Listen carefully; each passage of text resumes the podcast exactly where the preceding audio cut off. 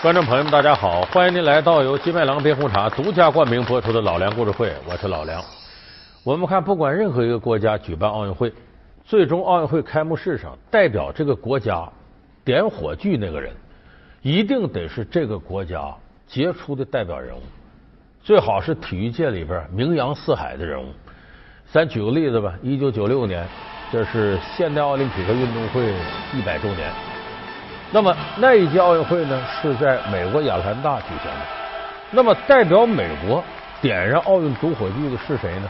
大家可能还记得这一幕：有一个老人颤颤巍巍的走到台上，哆哆嗦的拿着火炬，最后点火。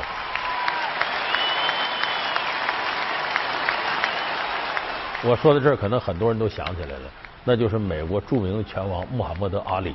为什么哆哆嗦嗦呢？这时候他已经得了帕金森氏综合症。那么说，阿里凭什么就能代表美国呢？因为阿里啊是世界拳击史上第一个三次获得重量级拳王的，他是头一个，这最伟大的运动员，总共评了二十五个，阿里和乔丹呐，什么这个贝利啊并列在一块儿。在两千零五年呢，美国总统小布什呢还给阿里颁发了。代表美国民间最高荣誉的总统自由勋章，就说阿里本人代表美国没问题，而且从政治立场来讲呢，阿里反战是个爱好和平的人士，各个方面都可以作为美国人的表率。咱为什么说阿里是一代传奇拳王？如果他真就是始终一个节奏走完自己的职业生涯，那可能就算不上传奇。传奇一定有着不可预知的大起大落。咱们今天就给大伙说说阿里是怎么走向职业拳坛。一辆单车如何让他走上拳坛？打赢比赛竟然无人为他喝彩，夺得冠军他却扔掉了奥运金牌。从卡修斯克莱到穆罕默德阿里，他的更名改姓又引起了怎样的风波？老梁故事会贫民窟里的。那么其实阿里呢，他出生在美国一个相对比较贫困的黑人家庭。他爸爸是干嘛的呢？给教堂啊，给哪儿画个画什么的。他母亲呢，给有钱的人家当佣人。就是他父母呢，都挺穷。阿里呢，打小呢，也没有说一开始就受拳击熏陶。他是一直到十二岁那年才接触拳击。怎么接触的呢？这个机缘巧合。有一天是周末，不上学，在这阿里家附近呢，有个集市。哎，就有点类似中国这庙会似的，人多。阿里跟弟兄咱去玩去，骑着车带着弟子去玩。到那一看呢，是人山人海的，得把车子搁一个妥当的地方。这路边一看有个地方带着锁呢，把车锁那儿了。回来这小哥俩就在集市里玩，这一玩时间也长，玩了整个一下午。到傍晚的时候，到这一看坏了，车子丢了。你不光中国丢自行车，美国也丢自行车啊，车子丢了。这怎么办？阿里就傻了，为什么呢？这一辆自行车啊，他爸爸给好几个教堂画画，才挣了这一辆自行车。这回去让自己爹知道还了得吗？这俩人怎么办呢？旁边有的同学给出主意，你呀赶紧报警，啊，这会儿有警察管，那片警叫什么？叫叫叫叫马丁，你找他，是个白人。这么着，阿里就到这个，人家不叫派出所啊，警察局去报警。说我们这这这马丁警官呢，到那边去，往前走，左转，地下室，什么地方呢？一个拳击俱乐部。这个警官叫乔马丁，他是个业余拳击教练，带着一伙徒弟练拳的。这不，阿里呢，就顺着这楼啊往地下室走，一进里头很开阔，你看有个拳击台，这教练在上面领着徒弟挥汗如雨在那打的，一下子把阿里吸引住了，哎呀，这么好玩。他就看，说看看看入迷了。过会儿他弟弟说：“咱报警啊！”才想起来，哎，警官啊，这是马丁下什么事儿？说自行车丢了。这时候呢，马丁就给他做了登记。这时阿里心思已经不在自行车上了，说：“警官，我求你点事儿，你能不能教我拳击？”那警官看他一眼，没看得上他。阿里说：“那样，咱能不能这么干？我呀，给你这些徒弟当陪练。”其实我们这陪练这活太辛苦了，为啥？就是活靶子让人打，那就等于挨揍的，没人愿意干这活。哎，这马丁一听你愿意干这活，他我有个条件，你得教我，我给你这些徒弟当陪练，我挨揍，完了你教我两手真的。哎，这马丁想了半天，可以，这事行。再一个，他再看阿里，五大三粗的，体格很好，还说不准这小子就是可造之材。说这么着吧，那我就收了你了。你呀，呃，业余时间你就到这儿来，傍晚你来，来了呢陪我徒弟练，完了我教你。结果阿里这个时候展示了他的拳击天赋，就学了时间不长，这些徒弟居然谁也打不过他，这个拳越练越漂亮。而且阿里自己琢磨，说你看我这个重拳力量大，我能打到你，但你也能打到我。我怎么想办法？什么？我能打着你，你打不着我，那得怎么练？练步法。说这练防守，拳击防守有多少种？比方力气大的十字格挡，哎，比方脚底下一动，你距离，你比方你拳头到这儿了，你正好打上我，我稍往后推一点，你说到这儿了，打不着了，或者打上也是擦个皮儿。所以他琢磨怎么练自己的步法，他就琢磨出了后来闻名世界的蝴蝶舞步。蝴蝶舞步什么意思？我们看蝴蝶的形状，这个形状其实就是一种交叉的步法。前交叉，后交叉，左交叉，右交叉，然后通过这交叉步法呢，对方哎，就等于前后左右穿插自如，所以这个叫蝴蝶步法。阿里就凭着这个步法，这个拳是越练越好。后来到什么程度？打了两次全美业余拳击赛的冠军。所以那时候阿里的世界里想的很简单：说黑人在美国被歧视，没有社会地位，那不要紧，我通过自己的拳头给我争回尊严，争回地位。后来他大了一点点，觉得呢。这个拳击呀，业余拳击的最高圣殿是哪儿？奥运会呀！我到奥运会上打拳，我得金牌回来，那我这社会地位不不大了去了吗？所以阿里就琢磨，我要参加奥运会。结果很多人说你这这说这话呢，这是一九六零年了，阿里十八岁了，说你这个技术在美国还行，因为那个时候拳击在美国很兴盛，但是业余拳击领域里头呢，美国不算顶尖的。咱们后来知道，像古巴水平都很高。就说：“你你这个训练，你属于野路子，从民间练起来的，能行吗？”结果阿里打选拔赛，一路势如破竹，最终获得了奥运会参赛资格。那是一九六零年罗马奥运会。结果阿里到奥运会上还真就把拳击金牌给捧回来了。这美国媒体报道啊，我们这出了个少年英雄说，这时候阿里就觉得我行了。你看。我给美国争光了，我是美国民族英雄了，那我还没有地位吗？那我这就不再像过去别人歧视黑人那么歧视我了。那么这时候他想到的头一件事是什么呢？是带他爸爸到一个餐馆吃饭。他说这算什么愿望呢？因为就在阿里参加奥运会没得金牌之前，他爸爸出了件事。他爸爸不给这个教堂画画吗？一家又一家啊，这打工的时间也很紧迫。中间呢，就那么会儿时间呢，饿的不行了。我吃饭吧，说周围看看也没有，就是呃卖吃的，前面就一个餐馆。我到那餐馆，我赶紧吃完回来干活。美国当时的一些中高档餐馆里边是规定不能接待黑人的，黑人不能入内，这是典型的种族歧视。他爸爸想我进去，我我就买一份东西出来，这人总不会撵我吧？那爸爸就进来了，进来一看里头呢。呃，起满坐满的都是白人，在这喝酒啊、吃菜呀、抽烟。他爸爸进来就有白人看见，怎么回事？哎，老板，你过来。他说什么？不不接待黑人吗？怎么这黑人还进来了？你把他给我撵出去。这老板一看，可是啊，你怎么还进来了？我说这这这这这。他爸爸说，我不是我，你你卖我点东西，我有钱，我买完我就走。谁卖给你东西？你进这屋就是对我们客人一种侮辱，你个黑鬼，滚！叫他把把他爸爸连推带搡的给撵出来。你想想，谁在这种情况下心里能好受？那他爸心里老难受了。回到家里就和他妈磨叨这事儿，正好阿里在家就听着了。你想想，自己爸爸受这种奇耻大辱，作为儿子来讲，心里非常不舒服。所以这个阿里参加奥运会啊，把这个金牌捧回来了，他就想：这我可不一样，我得带我爸爸露露脸去啊，把过去的面子找回来。就拉着他父亲走，咱还去那家餐馆，教堂附近那家。就这么，他和他爸爸进去了。后边进里边呢，里头白人倒不多，因为这时候也不是饭口。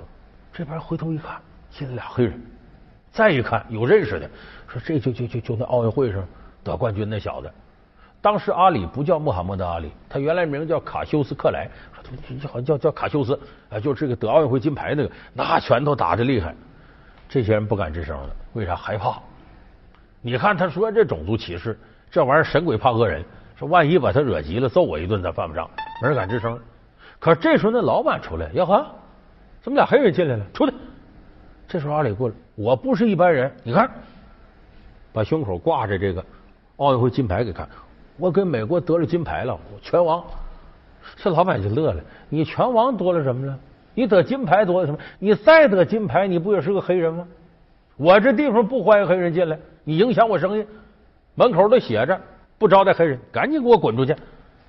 这时候他爸爸在一边，哎，我儿子不是一般人，我儿子金牌拳王，哎，出去，出出出，人也没拿当回事连推带搡的把他俩又给轰出来了。你想想，这时候阿里什么心情？趾高气扬的指着带他爸爸到那露露脸去。把原来那场面找回来，没想到人家根本没拿你当回事你金牌怎么了？你不还是黑鬼吗？滚蛋！又把他给哄出来。所以阿里心里这个别扭。他爸爸安慰他儿子啊，别上火，怎么着？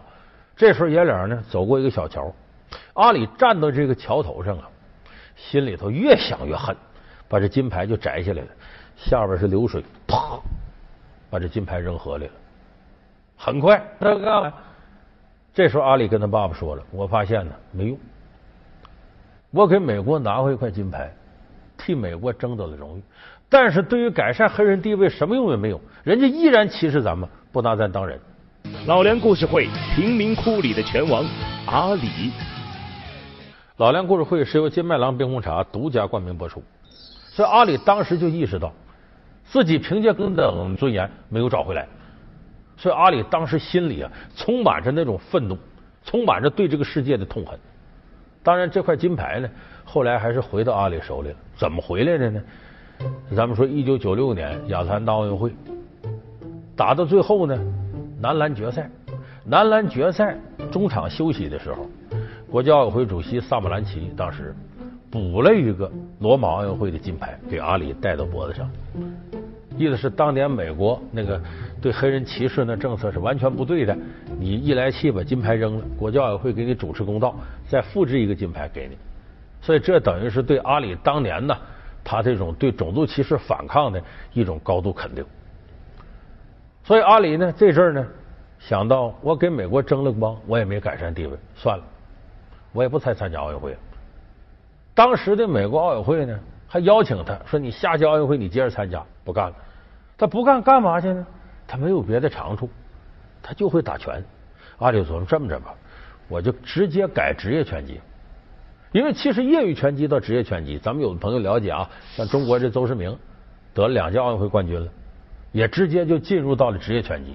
因为业余拳击到职业拳击，只需要你适应规则、抗击打能力、重拳力度做一下改善，基本的打法什么的都还差不多，都是同一项拳击运动。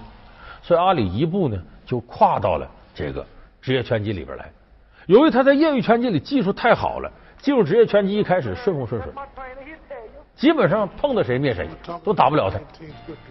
那么这个时候，阿里的拳头呢，既漂亮又干净，他轻易不会脏了吧唧去搂抱人家，个头顶撞，这都没有。而且他步法好，出拳打的漂亮，所以很多人特别爱看他的拳击。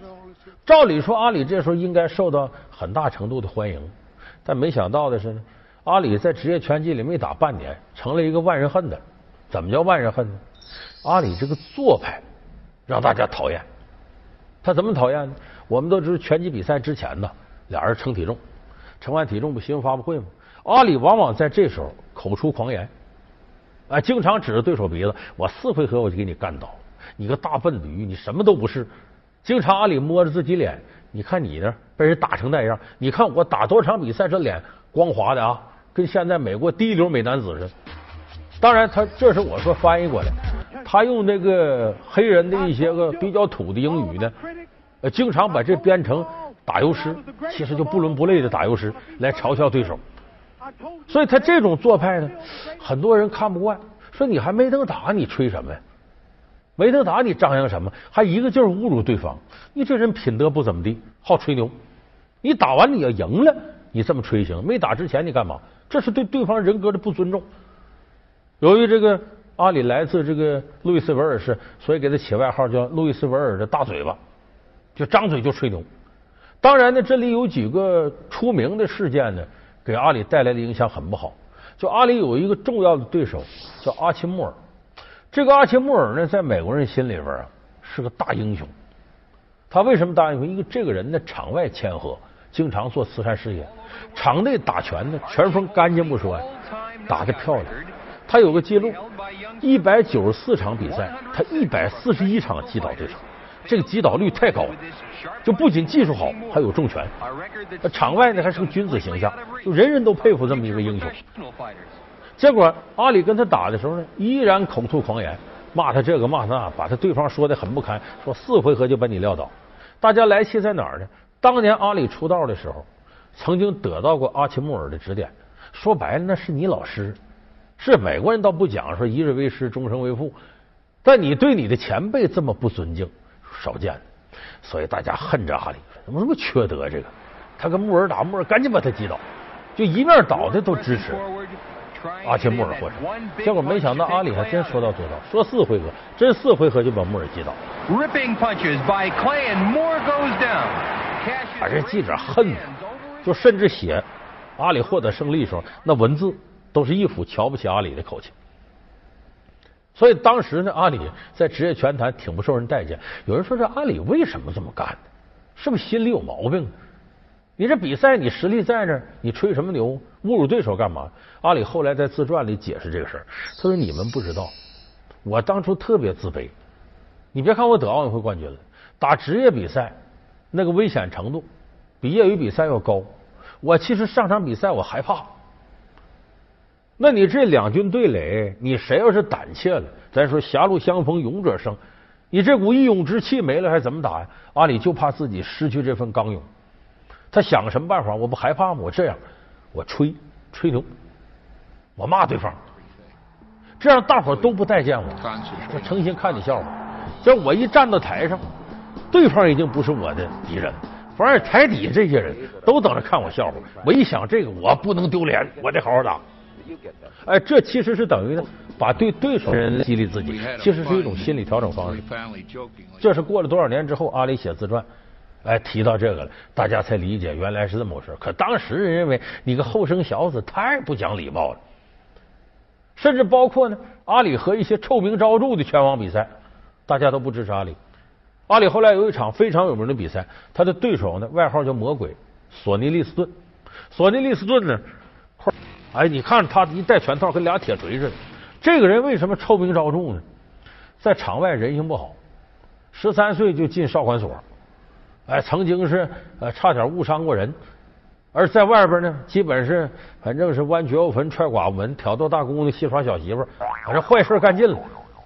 但是他属于大错不犯、小错不断的，啊，最后几次进拘留所呢，很快就出来了。但拳打得好，所以很多人追捧他。他在拳台上呢，所谓臭名昭著指的是什么呢？比方说呢，呃，这拳手啊，你要啪击打他，什么叫击倒了呢？身体除了两个拳头以外，任何一个部位接触到地，你比方说膝盖跪地上，就已经算击倒了。你把人击倒，你不能再打了。但是这个索尼利斯顿不讲究在哪儿呢？当对手已经就是基本没抵抗能力了，他还得上去接着补几拳。裁判只要拦的不及时，他上去就得来几下子。结果就这样有一个对手，让他最后给打成植物人了。所以大家说这个人呢，简直太狠了，太凶残了，而且有的时候使用的招法卑鄙下作。所以这索尼利顿在拳台是臭名昭著。可是阿里跟他打，本来以为说这时候大伙会支持支持阿里了吧，但没想到的又是一边倒支持利斯。为什么呢？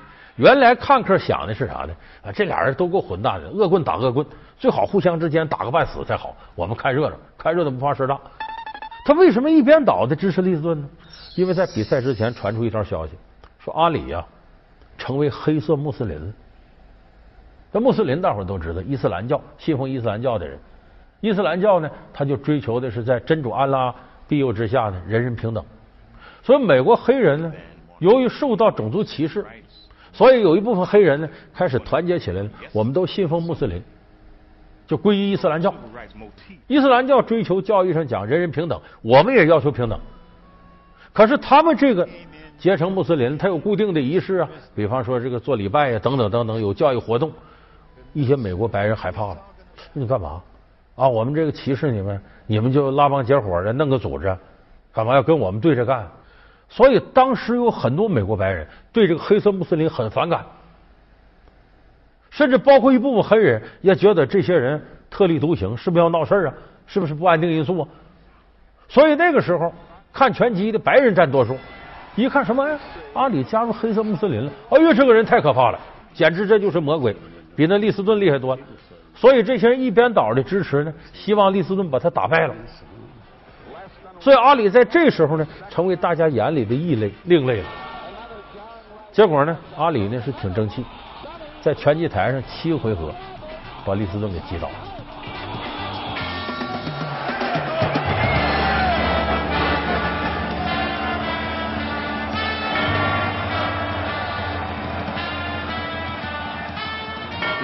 never went Liston's way.